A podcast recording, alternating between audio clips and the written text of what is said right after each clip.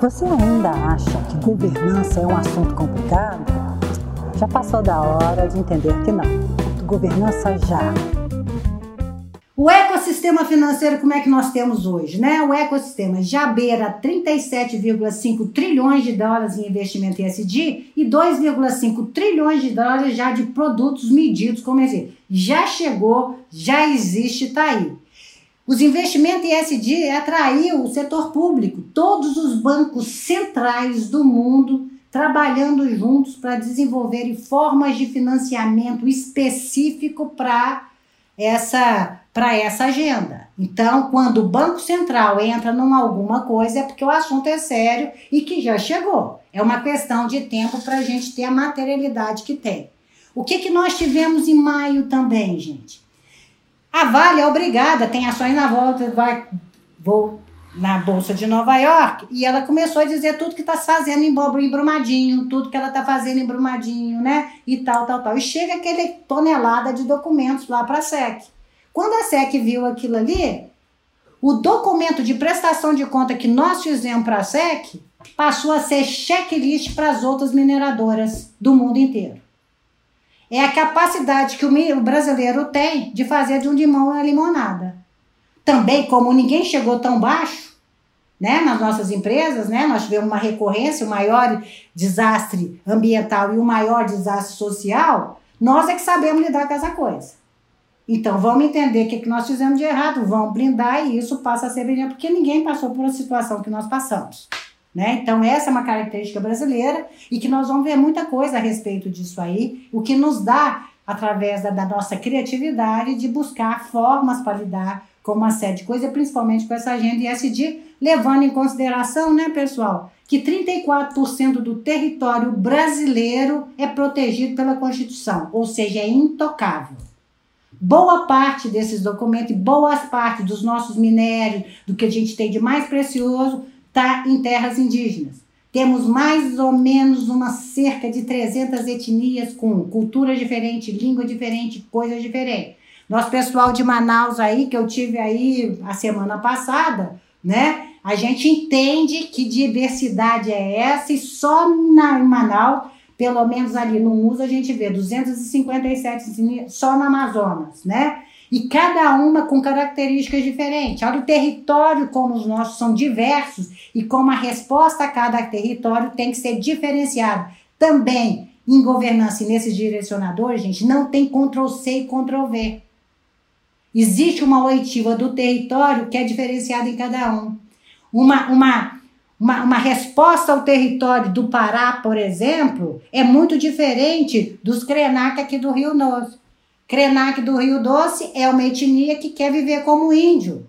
Ele fala o seguinte: o meu avô né, vai demorar 50 anos para voltar ao, ao, ao que ele era, porque a natureza se recompõe. Quando os Krenak, Ailton Krenak fala do avô dele, ele está falando do Rio Doce.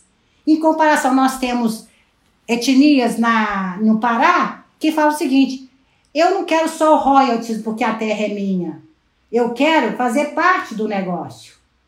É, é, são, são, são respostas diferentes que a empresa tem. E se a empresa não escutar direito redatório, ela vai ser bombada pelas pessoas que estão mais fortes. É o fogo amigo. Essa empresa não faz nada, só pensa nela e não tem nada para o território. E aí é onde a gente fala que é o nosso campo de prova.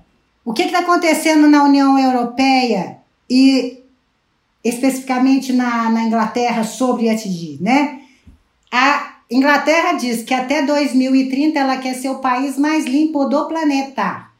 E o que, que ela está fazendo? Pegando todas essas nossas, essas certificações que nós conhecemos, IFRS, ASISO, os Green Papers da vida, e juntando tudo para falar o que, que tem materialidade e que vai fazer diferença nessa matriz. Ou seja, o discurso já veio, a sociedade mudou, é aceito, mas materialidade ainda está em busca no planeta inteiro. E quem está na frente desse movimento, no meu ponto de vista, de acordo com os meus estudos, é a Inglaterra e a União Europeia. União Europeia, eles só pensam no E de ecossistema. Nós só pensamos ainda no S.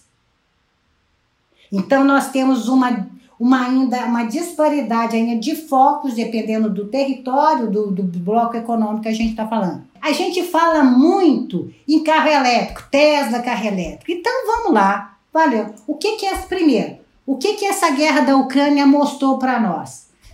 Todo mundo que viajou para a Europa ou que está em Europa, nós temos aí gente de Portugal, qualquer capital europeia que você entre, né, chegue por avião, a gente vê o parque eólico funcionando. É tudo uma turminha de ventilador ali o tempo inteiro. Estavam trabalhando com uma matriz energética 50% limpa até 2030. O que, que a guerra da Ucrânia mostrou, gente? Que a Europa não está preparada para ficar sem gás. E o que, que nós estamos vendo? Uma série de atividades, de coisas acontecendo para repor, porque agora é assim, é o S vezes o ecossistema. Vão querer o país limpo, mas meu povo vai morrer de, de frio? Porque o inverno vai começar, nem começou ainda. Como é que vai ser esse inverno na Europa? Sem gás. Por outro lado, todo mundo fala em carro elétrico, carro elétrico, carro elétrico. Belo, carro elétrico. Os engenheiros aqui, né? Carro elétrico. Vamos lá. E o que está diversificando, o que está direcionando essas fábricas de carro elétrico? Os lugares onde tem as chamadas gigafactories, mega, mega, mega fábricas. De que, gente? Barre bateria recarregável de longa duração. É isso que é carro livre. Você coloca na bateria e tudo. Bateria recarregável de longa duração, o que, que é, pessoal? Lítio, grafeno, mineração pesada. Quanto mais lítio você tira da terrinha, mais água você polui e mais CO2 você joga. Como é que vai ser feita essa, essa, essa, essa equação? E qual o país que vai ter condição de fazer essa equação? Quem tem minério, quem tem coisa e que tem essa coisa. O Brasil, nessa agenda SG, ele tem tudo para ter um passo mais na frente. Nós temos ainda. O que, que nós temos essa semana aqui, gente? O IPO da Porsche, Alemanha, né? Pior da, isso aqui é notícia dessa semana. A Porsche, né, que era um adendo da Volkswagen, já tem um valor muito maior com o IPO que ela fez, que foi feito um sucesso. Qual que é o problema de governança da Porsche? Né? O, o, o presidente executivo, o CEO da Volkswagen, é o chairman da Porsche. E o mundo inteiro questionando que não vai dar certo essa coisa. Mesmo com esse problema de governança, tá indo aí. Então, o que, que nós estamos vendo, né? Porsche é carro que mexe com cavalo, ó, cavalo. Quem compra uma Porsche quer barulho de motor, quer ronco de motor, é CO2 jogando.